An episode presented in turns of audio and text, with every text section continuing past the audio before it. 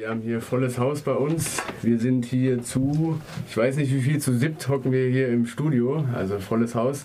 Ähm, ich habe hier ein paar Musiker aus Gambia und den Julius vom, von der G19. Ähm, ja, wollt ihr vielleicht kurz mal sagen, wer ihr seid? Uh, who are you?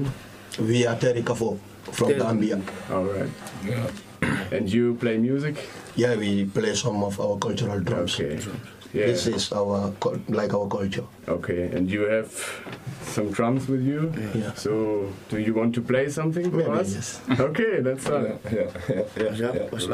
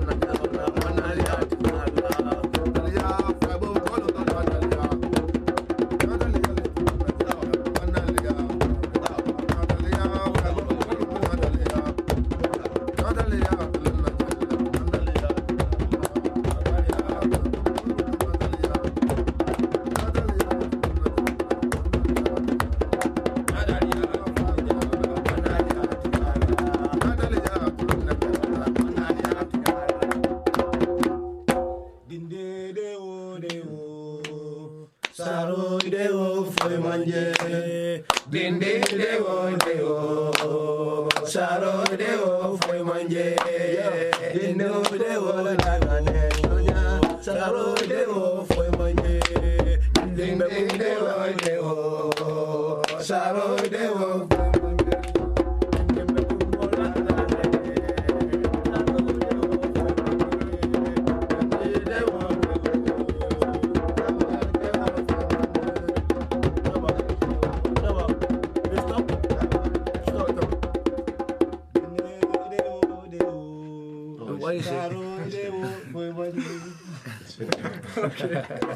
Ja, ja. It's nice. It's nice. Okay, ähm, Julius, du. It's like this, you know, anytime, you know. And then different style, different thing, you know. We have different Yeah, styles. we can still remember in our Freestyle today anyhow. Today is the first Yeah. time, you know, we come here.